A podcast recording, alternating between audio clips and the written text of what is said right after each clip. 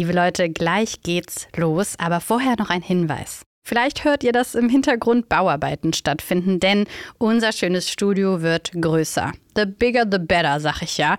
Und ihr könnt uns sogar dabei helfen. Der beste Weg, uns zu helfen, ist abonnieren, bewerten und weitersagen. Und wenn ihr mögt, folgt uns doch gerne auch bei Instagram. Dankeschön.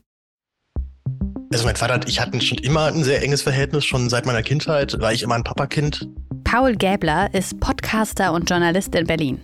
Politisch waren wir auch eigentlich immer auf so einer selben Wellenlänge, dass wir eigentlich immer so die gefrusteten SPD-Wähler waren. Doch dann kommt die Bundestagswahl im September 2017. Ihr wisst, die AfD zieht da das erste Mal in den Bundestag ein, direkt hinter CDU und SPD als drittstärkste Partei mit 12,6 Prozent. Kurz nach der Wahl schickt ihm sein Vater ein paar Texte zu, erzählt Paul. Total furchtbar. Also halt so ein Geschwafel in die Richtung, ja, ich finde die AfD ja auch nicht toll, aber wir brauchen nun mal wieder ein Korrektiv, dass die Parteien wieder konservativer werden und so weiter. Paul, damals 24, ruft seinen Vater an. Ich habe das dann einmal gefragt, nach dem Motto, sag mal, diese Texte kann ich nur so interpretieren, dass du offensichtlich AfD gewählt hast. Ja, habe ich. Und dann war das Telefonat relativ schnell zu Ende. Wenn überhaupt, dann sei sein Vater ein klassischer Musiker. Eigentlich eher links eingestellt, politisch engagiert, sozialkritisch. Gut lief es nicht immer für ihn. Die Familie brauchte lange Hartz IV. Der Staat gibt Geld, ja, aber er kontrolliert, maßregelt, übt Druck aus, in seiner Wahrnehmung. Aber da frage ich mich, macht einen das denn zum Rechten oder sogar zum Nazi? Am Anfang war erstmal nur harte Konfrontation nach dem Motto, aber der Gauland hat auch das gesagt, der Höcker hat auch das gesagt, wie kannst du das denn wählen?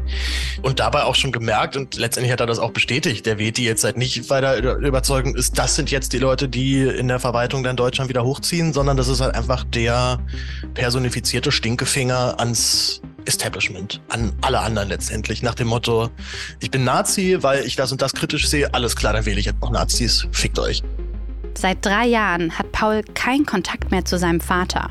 Und das ist hart. Also das ist nicht so, dass man sich da irgendwie mal dran gewöhnt. Das ist jeden Tag blöd. Und jeden Tag denke ich mir so, boah, ey, was soll denn der Scheiß? Aber es geht einfach nicht. Paul kann nicht mehr mit seinem Vater reden, der inzwischen Putin großartig findet und Covid harmlos ich bin halt einfach dann nicht bereit, irgendeinen dummen Spruch dann einfach so hinzunehmen, zu sagen, gut, okay, dann hat er jetzt irgendwie seinen kleinen Nazi-Moment und ich kann da jetzt entspannt drüber stehen. Nee, kann ich nicht. Will ich auch nicht.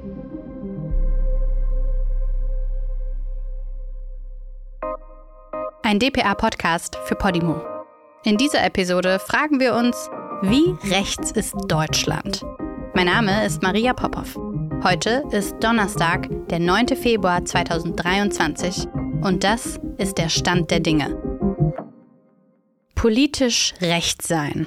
Natürlich darf man das. Rechte Einstellungen gehören schon immer zum politischen Spektrum dieses Landes. Viele beobachten einen regelrechten Rechtsruck in den letzten Jahren. In Deutschland haben wir die AfD im Bundestag und bis auf Schleswig-Holstein in allen Landtagen. Da frage ich mich natürlich, wo hört denn rechts eigentlich auf und wo fängt rechtsextrem an? Diese Fragen werden ja geradezu verkörpert von einer einzigen Partei, nämlich der AfD. Am Montag hat sie ihren zehnten Geburtstag gefeiert mit Tino Kropalla an der Parteispitze. Wir sind gekommen, um zu bleiben, liebe Freunde. Und das werden wir. Während drinnen 300 AfD-Mitglieder feiern, demonstrieren draußen mehr als doppelt so viele Menschen.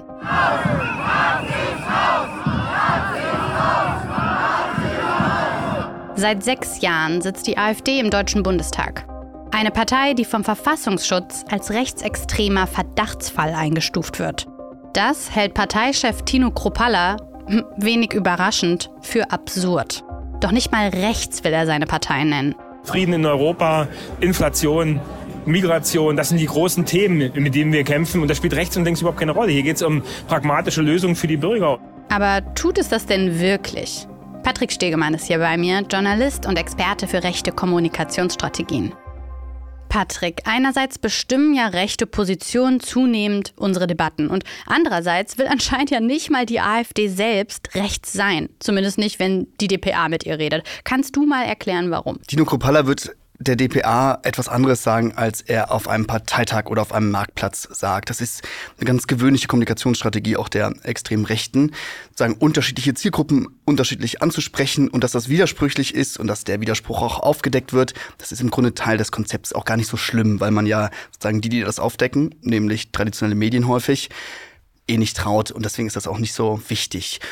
Und interessant ist ja hier, finde ich an dem O-Ton noch was ganz anderes, nämlich dass er sagt, wir entziehen uns der Kategorisierung von rechts und links, weil was wir wollen, ist ja äh, sozusagen konstruktive Politik. Wir wollen, dass es Partei die Menschen, für die Bürger sein, genau, ja. dass es den Menschen besser geht. Und das Interessante ist ja, dass die AfD genau das ja eigentlich nicht ist. Immer wenn es sozusagen um konkrete Politik geht, auch in der AfD, dann zerstreitet sie sich heillos. Es gibt, ähm, es gab jahrelang kein Rentenkonzept, dann haben sie sich vor zwei Jahren auf irgendwas geeinigt, was sie Rentenkonzept genannt haben, was vorne und hinten nicht passt, aber was irgendwie so die Flügel, die es ja in der Partei auch gibt, oder verschiedenen Gruppen irgendwie befriedet. Also wenn es um konkrete Politik geht, dann kann sich die AfD intern meist gar nicht mehr einigen. Aber wenn es sozusagen gegen einen äußeren Feind geht, gegen die Demokratie, gegen die Wokeness, gegen die Linken oder so, dann funktioniert das viel besser. Da sind wir schon direkt im Thema. Ich lieb's ja, ne, wenn wir direkt so reinstarten. Lieb ich. Äh, Total, weil da sind wir schon bei der Frage, was ist denn rechts? Ich will mich der Frage nähern, wie rechts ist Deutschland, aber da müssen wir natürlich auch thematisieren, was ist denn rechts und links? Rechts ist ja mittlerweile schon viel mehr als konservativ. Wie würdest du das denn beschreiben? Was ist rechts? Also ich im Gegensatz zu, zu Tino Kruppalla in diesem Interview glaube, dass sozusagen die Aufteilung von links und rechts durchaus noch äh, Kraft hat, um zu beschreiben, was politisch so passiert, was wir für Gestaltungsvorschläge haben, was wollen Leute eigentlich, ne? also die politisch gestalten. Und ich glaube, ganz basal ist quasi, dass rechte Politikentwürfe eher auf eine hierarchische Gesellschaftsordnung abzielen, dass sie eher ein Geschichtsbild haben, das eben konservativ nach hinten gerichtet ist, nicht so sehr an Gestaltbarkeit von Gesellschaft glauben. Und das ist alles auch erstmal ja überhaupt nicht wild. Ne? Es gibt sozusagen ja durchaus eine rechte demokratische äh, Politik, die einfach glaubt, dass man nicht so viel für Gleichstellung tun müsse, dass es eine gesellschaftliche Ordnung gibt, die man eher erhalten müsse, ähm, dass es sowas wie Natürlichkeit äh, gibt. Das sind so Dinge, an die Rechte glauben. Und das kann sozusagen in seiner demokratischen Ausformung auch erstmal völlig ähm, okay sein. Wohingegen Linke eben eher daran glauben, dass Gesellschaft gestaltbar ist, eher glauben, dass sich Gesellschaft aus dem Interessenskonflikt ergibt und dass man den irgendwie moderieren muss und nutzen muss politisch. Also es sind einfach unterschiedliche Perspektiven, wie wir auf Gesellschaft gucken und das ist auch erstmal gar nicht so wild. Und dann kommen wir aber zum Stichwort rechtsextrem. Was ist dann rechtsextrem? Also ich benutze den Begriff extrem nicht so gerne, weil viele Positionen, die sozusagen rechtsradikal sind oder die ich als äußerst rechts bezeichnen würde, Menschen auf ihre Ethnie festzuschreiben, also wie sie aussehen, wo sie herkommen, welchen Namen sie haben, das finden wir gar nicht in extremen Rändern, sondern das finden wir überall in der Gesellschaft. Es gibt sehr viele Studien, die zeigen, wir haben eigentlich ein Mitteproblem. Wir haben gar kein Extremismusproblem, sondern diese Einstellung, die gibt es ziemlich verbreitet in der Gesellschaft. Und viele, die diese Einstellung haben, sind ganz normale äh, Bürgerinnen und Bürger, die ähm, die SPD wählen, die die Linkspartei wählen, die CDU, vielleicht auch die Grünen wählen. Und die AfD hat es sozusagen in den letzten zehn Jahren geschafft, ein neues Politikangebot zu machen, wo das sozusagen parteipolitisch manifestiert ist und wo es das einfach sozusagen ein Becken für all diese Leute gibt. Das ist das strategische, der strategische Vorteil der AfD. Aber diese Einstellung gibt es sozusagen überall in der Gesellschaft. Hm, Da will ich auf jeden Fall gleich noch drauf eingehen, auch auf die CDU auf jeden Fall. Vorher noch einmal zu dir. Du beschäftigst dich natürlich als Journalist mit diesen Themen. Wie ist dir das denn persönlich im Alltag begegnet? Hast du da Kontaktpunkte gehabt? Also ich bin in Ostdeutschland aufgewachsen und für mich war das Vorhandensein von extremen Rechten immer, das war einfach mal da. ne? Die waren in meiner Schule, die hießen häufig wie ich. In meiner Schule gab es äh, vier Patricks, drei davon Oh, waren wow. Nazis Oh, und dann wow. gab es mich. Als ich mich sozusagen angefangen habe, so freizeitmäßig mit Nazis äh, zu beschäftigen, also so in den Nullerjahren, da gab es in meinem Heimatbundesland Mecklenburg-Vorpommern zwei ähm, Kameradschaften, die haben so das Bild der extremen Rechten geprägt, die PAF und die MAF, die Pommersche Aktionsfront und die Mecklenburgische Aktionsfront.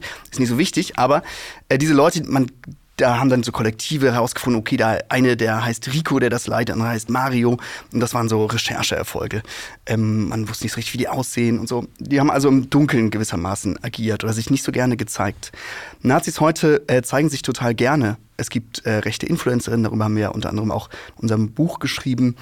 Es gibt ähm, rechte Kommunikationsstrategien und diese Kommunikationsstrategie ist viel offener ähm, und viel lebensnäher, könnte man auch sagen, mhm. und damit auch ein bisschen erfolgsversprechender. Ja, und diese Kommunikation ist ja auch viel näher dran, da wo man zum Beispiel potenzielle Rechtsradikale rekrutieren kann. Ne? Du schreibst von tatsächlichen Vlogs, von YouTube-Videos, wie man sie auch bei jedem anderen YouTuber, der in den Trends gerade landet, sehen könnten. Inwiefern sind denn die sozialen Medien da wichtig? Kannst du das mal beschreiben? Also die sozialen Medien haben Autoritären überall auf der Welt geholfen. Das muss man einfach äh, so konstatieren. Ähm, die radikale Rechte oder die extreme Rechte hat eine Politik, die sozusagen hochgradig emotional ist, weil sie nämlich, weil es häufig um Angst geht. Äh, wir nennen das den faschistischen Minimalkonsens. Klingt ein bisschen kompliziert, ist aber eigentlich ganz einfach, nämlich worauf sich eigentlich alle faschistoiden Politikentwürfe einigen können, ist ein Bild von einem großen und mächtigen äußeren Feind und der bedroht uns. Und das uns kann alles sein. Das können wir als Deutsche sein, als Männer, als Christen, als Weiße, als Berliner, was auch immer, name it. Ähm, das wird sozusagen je nach Lage dann ausdefiniert, wer das uns ist. Und dieser übermächtige Feind muss mit unter Aufbringung großer Kräfte sozusagen zurückgedrängt äh, werden. So ist die Grunderzählung, die eigentlich fast allen radikal rechten Politikentwürfen zugrunde liegt. Und dieses Gefühl, das da sozusagen geschaffen wird, ist ja eines großer Bedrohung. Das lieben die sozialen Medien ja Genau, eh. es ist ja. Angst und Wut. Ne? Wir sind wir haben Angst vor dieser Übermacht und wir sind auch wahnsinnig wütend, weil die uns nämlich bedrohen. Und wir Menschen funktionieren so. Jeder von uns, auch wir, ähm, werden wütend und ängstlich, wenn wir uns äh, bedroht fühlen. Und Rechte sind sehr gut, dieses Gefühl äh, zu erschaffen. Durch Lügen, durch eine bestimmte Art, eine Geschichte zu erzählen, durch eine bestimmte Bildsprache und so weiter. Und soziale Medien, wie du sagst, die lieben starke Emotionen. Und das führt dazu, dass sozusagen auf Angst und Wut basierende Themen, Sprache dort besonders gut funktioniert. Und das ist das, was wir weltweit sehen, ob in Brasilien, in den USA oder auch in Deutschland, dass Autoritäre durch eine durch soziale Medien geprägte Öffentlichkeit massiv gewonnen haben. Und da bin ich aber direkt schon wieder bei der Geschichte, die wir zu Beginn des Podcasts gehört haben, von Paul und seinem Vater. Und er hat seinen Vater eben an eine rechte Radikalisierung verloren, zuerst als AfD-Wähler verloren und dann driftete das immer weiter ab. Und da wissen wir natürlich auch durch Studien, dass in äh, Bundesländern, die sozial schwächer sind und einkommensschwächer sind, dass da die Wählerschaft für die AfD umso höher ist. Und auch in dieser Geschichte war es ja auch so, dass diese Familie mit Hartz IV zu kämpfen hat und dieser Vater sich nicht abgeholt hat. Das heißt, es ist ja auch irgendwo verständlich, da zumindest menschlich, sich von solchen Ängsten mittreiben zu lassen, weil man das Gefühl hat, da hört mich jetzt mal jemand. Was sind denn da die ja, Konzepte, die man tun kann? Was brauchen denn Menschen? Oder ist es zu leicht zu sagen, ja, denen geht's halt schlecht? So. Ja, zunächst, glaube ich, geht es vielen Leuten gar nicht so schlecht. Zum Beispiel in Sachsen, bei Pegida gibt es ja mehrere Studien, also wer geht da so hin, auch ähm, zur AfD-Wählerschaft. Diese Leute plagen häufig Abstiegsängste, aber denen geht es ökonomisch gar nicht so schlecht. Denen geht es häufig besser als vielen anderen, die, weil denen, denen es wirklich schlecht geht, die haben sozusagen gar keinen Beteiligungswillen mehr. Ne? Die sind sozusagen von der Gesellschaft und der Wirtschaft so sehr in eine Position gedrängt, dass die im Grunde kapituliert haben. Aber die, die wirklich sozusagen mobilisierbar sind, sind die, denen es häufig ökonomisch total gut geht. Ne? Die haben so ein Häuschen auf dem sächsischen Land, ähm, die haben zwei Autos, die fahren in den Urlaub, die haben die Wende mittlerweile ganz gut überstanden, aber die haben halt Angst, dass ihnen all das weggenommen wird. Ne? Das ist wieder Angst. Und sozusagen diese Angst, dass man das nicht fortschreiben wird können, dass man in der Gesellschaft dieses Ansehen nicht mehr hat, das man sich erkämpft hat, dass man wieder von vorne anfangen muss in Ostdeutschland. Das ist häufig der Auslöser für die Hinwendung zu solchen autoritären oder Rechten. Und die ist ja auch berechtigt. Ne? Also Menschen in diesem Land werden ärmer und es geht ungerecht zu. Und ich glaube, dass man das benennen muss. Und es ist häufig ja gar nicht der Fall. Also so ein Satz, wie unser Wirtschaftsminister Robert Habeck vor einem Jahr ungefähr gesagt hat, wir werden alle ärmer werden, den gibt es selten. Ne? Wir glauben immer noch so, ah, es wird schon irgendwie gut werden und Fortschritt und so. Mm. Und ich glaube, es ist total wichtig zu sagen, nee, wir werden als Gesellschaft ärmer, aber die entscheidende Frage ist, wer wird eigentlich ärmer? Und das ist eine soziale Frage und das ist halt mm. keine ethische Frage. Ne? Es geht nicht darum, wie du heißt, sondern können wir eine Politik uns vorstellen, die dafür sorgt, dass bestimmte Gruppen eben nicht ärmer werden, weil der Wohlstand insgesamt ist ja da, ist dann halt eine Verteilungsfrage. Ja, total. Und gerade da springt natürlich eine Rechtsextreme auf. Das haben wir auch besonders bei den Demos gegen die Corona-Politik gemerkt.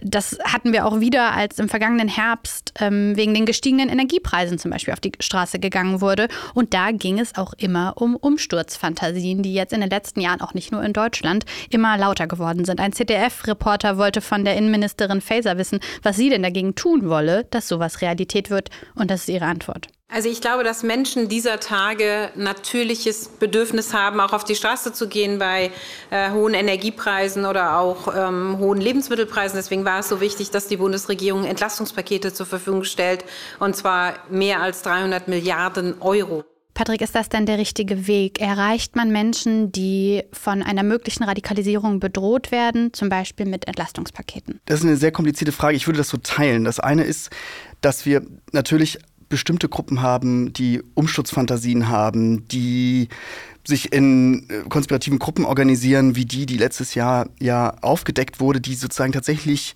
nicht nur Umsturzfantasien, sondern konkrete Umsturzpläne hat. Ne? Die wollen einen Kaiser Stichwort einsetzen. Reichsbürger, so genau. im Dezember, Ne? ja. Genau, das ist natürlich äh, eine ganz andere Gruppe, denen kann man nur mit sozusagen Polizei und Justiz entgegenkommen. Und das wurde ja auch getan. Ähm, vielleicht ein bisschen zu spät. Und dann gibt es natürlich eine ganz andere große Bevölkerungsgruppe, die reale Ängste haben und die sind auch völlig berechtigt. Und ich glaube, dass Entlastungspakete vielleicht eine Sache sind, die ja auch tatsächlich gerade hilft. Also wir sehen ja sozusagen der heiße Herbst, den ja auch die AfD so herbeigesehnt hat, der ist ausgefallen, den gab es nicht. Es gab ganz am Anfang des Herbstes quasi noch äh, große Demonstrationen, das war so ein bisschen die Angst vor der Angst, aber dann ist ja alles relativ glimpflich verlaufen und das ist natürlich auch ein Erfolg dieser Politik, könnte man sagen. Ich glaube, dass noch was anderes wichtig ist, nämlich, dass man den realen Schmerz, den die Leute haben und das reale Leiden, dass man das auch benennt. Dass man nämlich sagt, natürlich, also die Leute ähm, haben Angst zu frieren, die Leute werden real ärmer. Und es muss einen Politikentwurf geben, der das benennt, ohne pro-russisch zu sein, ohne Konflikte zu ethnisieren, also auf bestimmte Gruppen zu beziehen, sondern zu sagen, ey, Shell hat einfach Milliardengewinne gemacht, andere Konzerne machen Milliardengewinne. Und das ist eine fucking Gerechtigkeitsfrage. Und es gibt politische Mittel dagegen. Ne? Man, Es ist nur eine Entscheidung, man kann das ja auch aus guten Gründen, die ich nicht teile, ablehnen, Unternehmen zu besteuern, die Riesengewinne machen in dieser Krise, Menschen zu besteuern, die viel erben, viel Vermögen haben, viel verdienen.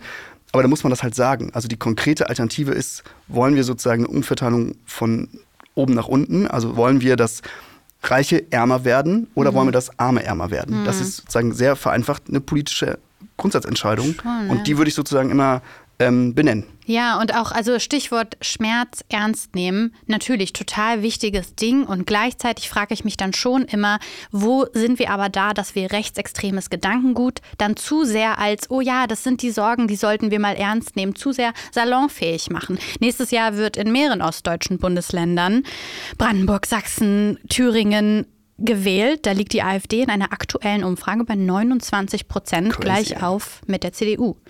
Wie offen ist denn unsere Gesellschaft für eben rechtsextreme Positionen und vielleicht auch blind?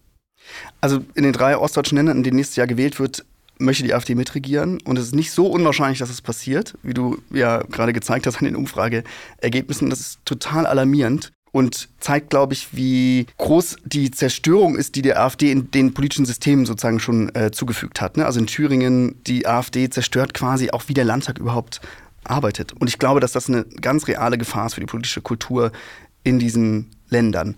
Im Bund, glaube ich, sieht das anders aus und auch in vielen anderen Ländern. Das liegt natürlich auch daran, dass die AfD in diesen Ländern oder dass die radikale Rechte oder in diesen Regionen eine grundsätzliche gesellschaftliche Verankerung hat. Es sind ja nicht nur die 29 Prozent, die das wählen, sondern die AfD konnte über Jahre sozusagen Grundlagenarbeit machen. Es gibt hier in äh, Brandenburg, in, in Cottbus sozusagen eine ganz eigene, also nur als Beispiel, es gibt es in vielen anderen Regionen auch, aber gibt es sozusagen Vereine, die mal gegen den Kohleausstieg, mal gegen die Corona-Pandemie, mal gegen Ausländer demonstrieren, die von der AfD finanziert werden, die Verbindung zur AfD haben, aber die als Zivilgesellschaft getarnt sind. Und das ist, glaube ich, der große Unterschied der AfD auch zu früheren extrem rechten Parteien wie der NPD, die diese Verankerung niemals hatte, dass es gerade in vielen ostdeutschen Regionen eine ganz grundlegende und tiefe Verankerung in der Zivilgesellschaft gibt. Und das sollte uns auf jeden Fall fürchten. Und da sprechen wir jetzt aber so wieder, als wäre der Osten so weit weg. Ist das nicht eher auch eine Durchlässigkeit oder, ja, ich weiß nicht, vielleicht ein Versäumnis der sogenannten Mitte? Vielleicht auch der Liberalen, vielleicht auch der Linken, dass die irgendwann den Moment verpasst haben, Teil der Gesellschaft eben an die rechte Mobilmachung zu verlieren. Absolut. Also es ist ja auch, dass es in Ostdeutschland passiert, ist ja auch kein Zufall. Die Leute sind da ja nicht dümmer, ich komme da ja auch selber her, sondern die Leute haben einfach reale ökonomische Nöte und die werden sozusagen nicht ernst genommen. ne? Du hast ja in deiner Frage zuvor gesagt, leisten wir den rechten Vorschub, wenn wir immer von berechtigten Sorgen äh, reden. Und das Interessante ist ja, dass berechtigte Sorgen sind, oh, hier kommt ein Asylbewerberheim hin, oder oh, kommen ähm, jetzt aber Geflüchtete aus der Ukraine oder kommen Geflüchtete über die Balkanroute. Das sind legitime Sorgen, äh, die man so ernst nimmt, aber die äh, legitimen ökonomischen Sorgen, die werden eben häufig nicht als legitime ökonomische Sorgen äh, adressiert. Und ich glaube, das ist das Problem. Ich glaube, wenn wir tatsächlich die realen Sorgen ernst nehmen, und ich glaube, dass die ökonomisch sind und nicht sagen kulturpolitisch oder identitätspolitisch. Aber wer kann das denn übersetzen? Weil wir reden jetzt so ein bisschen akademisch darüber, oh ja, die Begriffe wären ja ein bisschen besser und to be honest auch weniger menschenfeindlich und lass mal nicht irgendwie Geflüchtetenheime als Verantwortung oder als Grund sehen oder so. Aber wer übersetzt das denn dann? Ich glaube, dass die, die Aufgabe von Politik ist, aber auch ein bisschen die Aufgabe von Journalismus dahin zu sehen ne, und zu gucken, wo, wo sind denn die realen gesellschaftlichen äh, Konfliktlinien. Und ich habe den Eindruck, dass Journalismus lange Zeit nicht sonderlich gut darin war, zu gucken, ah, was, was ähm, fehlt denn hier eigentlich? Weil die, also nehmen wir 2015, ne? 2015 sind sehr viele Menschen ähm, nach Deutschland geflüchtet und es gab auch eine große Welle an Solidarität, aber es gab auch Abwehrreflexe und offenen Rassismus und offene Gewalt. Der reale ökonomische Grund ist ja häufig auch gewesen, dass für diese Menschen ja wirklich nichts, also sozusagen für die, die da schon vorher in Deutschland gewohnt haben, wirklich keine Daseinsfürsorge war. Ne? Da hat sich wirklich niemand drum gekümmert, dass es die Schwimmhalle noch gibt, dass die Schulen ordentliche Klos haben, dass Menschen nicht Angst haben, wenn sie den Job verlieren, alles zu verlieren. Tatsächlich hat der Staat sich nicht um die gekümmert. Und das ist auch deren realer Schmerz und den muss man sozusagen benennen und ich glaube auch als Journalist sozusagen aufschreiben und filmen und versuchen zu verstehen.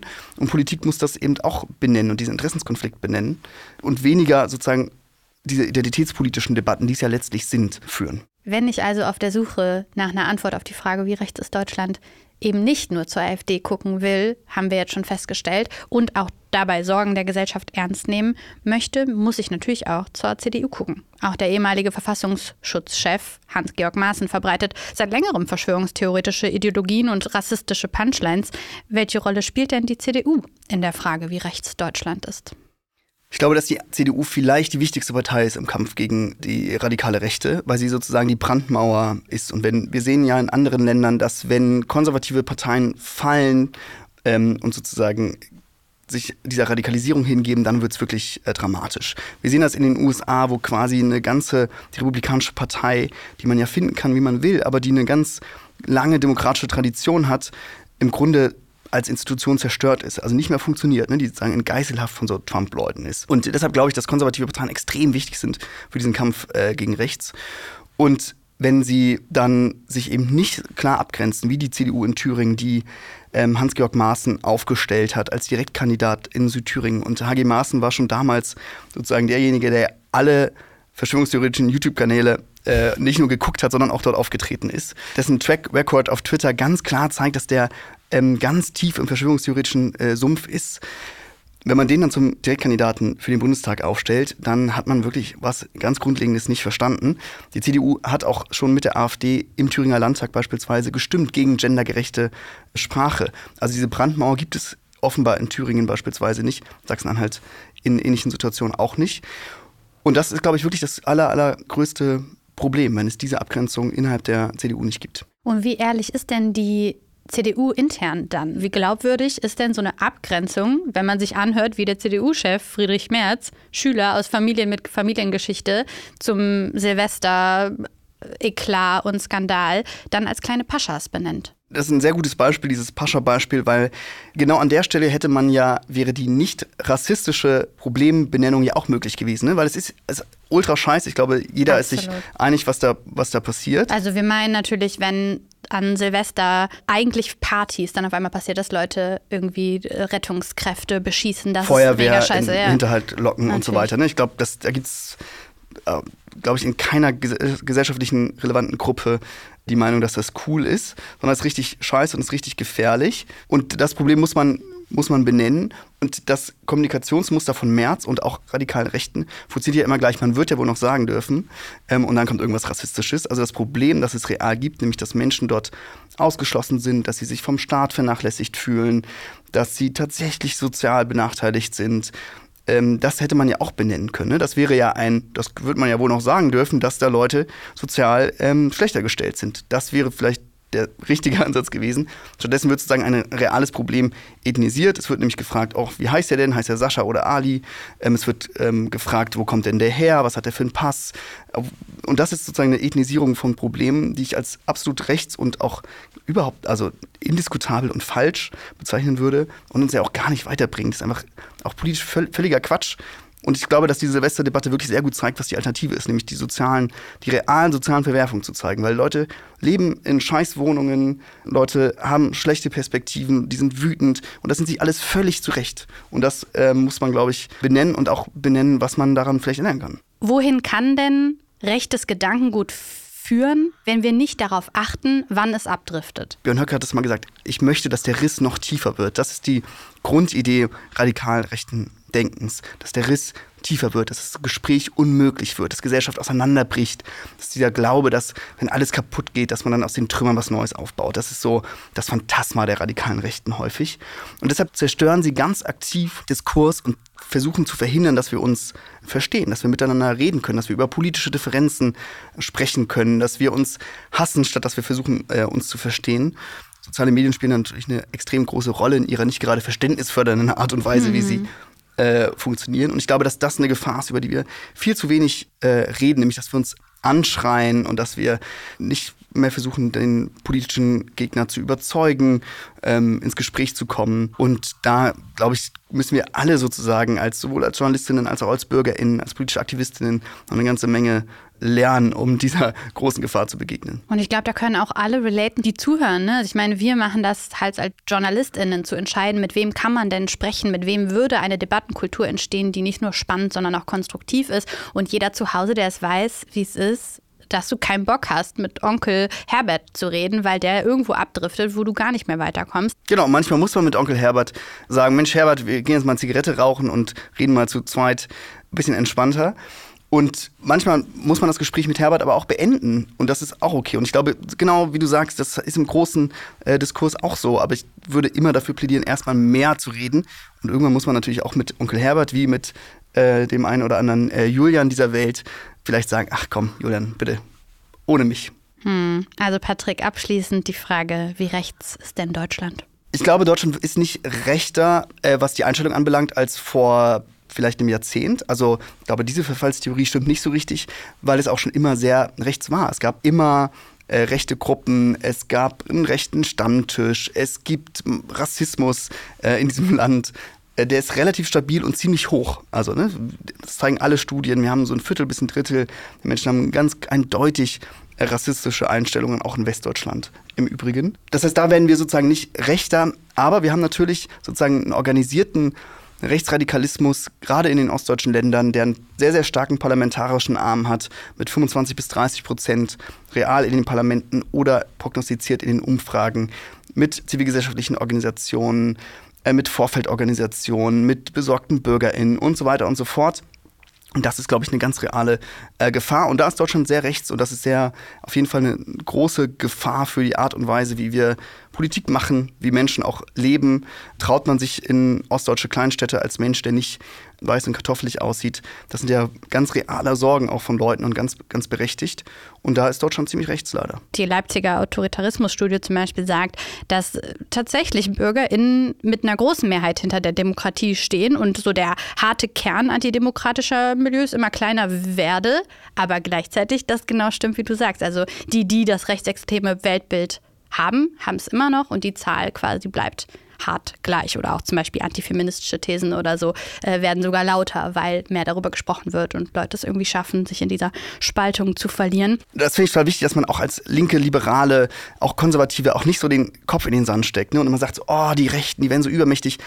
Das stimmt in bestimmten Stellen, wie wir das heute besprochen haben, aber der gesellschaftliche Fortschritt ist halt auch nicht aufzuhalten. Ne? Wir werden mal Friedrich Merz kann sich zehnmal in eine Talkshow setzen und übers Gendern reden. Ich glaube, man kann mit ein bisschen Entspannung sagen, du wirst das äh, nicht aufhalten. Auch im Deutschlandfunk in den Nachrichten gendern Leute einfach nicht, weil das ein Kampf um kulturelle Mehrheiten ist oder so, sondern einfach, weil es sinnvoll ist und Leute begreifen das und man, ich glaube, man kann auch gegen diesen rechten Furor auch mal manchmal durchatmen, sagen so, der gesellschaftliche Fortschritt, der ist in manchen Bereichen müssen wir den erkämpfen und dann darf man auch nicht den Kopf in den Sand stecken, sondern der gesellschaftliche Fortschritt wird erkämpft gegen Widerstände. So, das muss man einfach auch sagen. Und zum anderen, manche Sachen werden einfach auch passieren und dann wird die Julians und Friedrichs dieser Welt, sie werden es überleben. Danke, Patrick. Danke, Maria. Kommen wir zu einer anderen Bedrohung der Menschheit. Frank Schätzings Der Schwarm feiert 20-jähriges Jubiläum. In dem Bestsellerroman geht es um viele mysteriöse Vorkommnisse und dem Auflehnen der Natur gegen die Menschen. Ich habe den gleichen Gedanken wie ihr, kommt uns natürlich bekannt vor. Jetzt kommt sogar eine Serie zur Geschichte raus mit einigen bekannten deutschen Gesichtern wie Klaas Häufer Umlauf und Oliver Masucci. Eine Gruppe an WissenschaftlerInnen versucht in der Geschichte herauszufinden, was der Auslöser der bedrohlichen Vorfälle im Ozean ist. You think they're bite marks? What's gonna bite an orca? This is the most deadly pathogen ever discovered. Did we bring them down on ourselves? It's in the water system.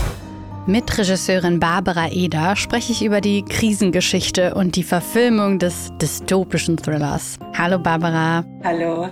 Oh, Barbara, so eine spannende Geschichte, eine Katastrophengeschichte, die ja wirklich aktueller denn je ist. War das eine Herausforderung für dich oder eher eine Chance, diese Aktualität heute? Es war auf jeden Fall eine Herausforderung. Das ist ein Riesenprojekt und eines äh, der größten Budgets, die ich jemals auch mitgeschupft habe, sozusagen. Große Herausforderung auch, weil es in so vielen Ländern global spielt. Also ich glaube, wir haben mehr als elf Länder, in denen der Film spielt. Wir haben unglaubliche VFX, also Visual Effects, Action Sequences mit äh, Computeranimationen. Das ist schon nochmal ein anderer Level für jede, also für mich zumindest war es ein anderer Level oder nochmal eine Stufe höher.